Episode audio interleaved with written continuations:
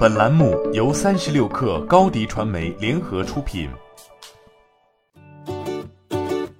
本文来自界面新闻。据上海清算所官网十三号信息显示，华为拟发行三十亿元、期限为一百八十天的华为二零二二年度第二期超短期融资券，发行日为四月十三号到四月十四号，交款日为四月十五号，将于四月十八号上市流通，十月十二号兑付，到期一次性还本付息。据不完全统计，这是华为今年第五次融资活动。在此次发债之前，华为今年已融资超过一百四十亿元，总额高于往年。包括年初发行的三期中期票据和上个月发行的第一期超短期融资券。通常，企业在自有资金不能完全满足其资金需求时，便需要向外部筹资。华为坚持不上市，于是发债等行为成为华为的重要筹资手段之一。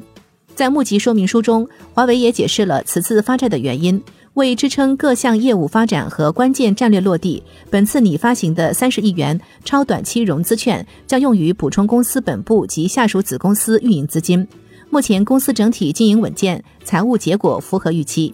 发债并不意味着缺钱，但从财务数据可以看出，华为当前的确需要更多资金补充。随着各项业务规模不断扩大，华为的营业成本及研发支出也相应增长。二零一九至二零二一年。公司合并口径经营活动现金支出分别为七千七百八十二点三八亿元、九千三百九十三点四六亿元和一万零一百九十八点零五亿元，研发支出分别为一千零一十四点七五亿元、一千三百一十四点六六亿元和一千四百一十九点五一亿元。华为年报显示，二零二一年由于投资活动现金流量大幅增加，华为的现金支出也大幅提升。根据其二零二一年业绩报告，截至二零二一年年末。其账面余额为一千两百八十四亿元，二零二零年末的余额则是一千七百三十亿元，其现金及现金等价物净减少四百亿元。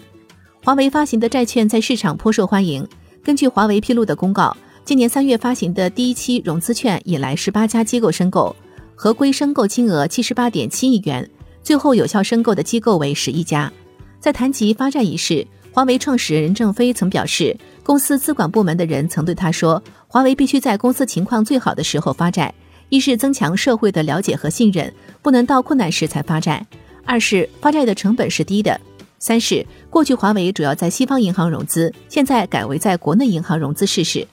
除了发债之外，员工内部认购股票也是华为筹资的重要方式之一。公开信息显示，华为投资控股有限公司由员工百分之百持股，股东为华为投资控股有限公司工会委员会和创始人任正非。截至去年年底，华为拥有十九点五万名员工，员工持股比例百分之六十七点四。就在本月初，华为刚刚宣布了二零二一年的员工分红，股利总价值约六百一十四亿元。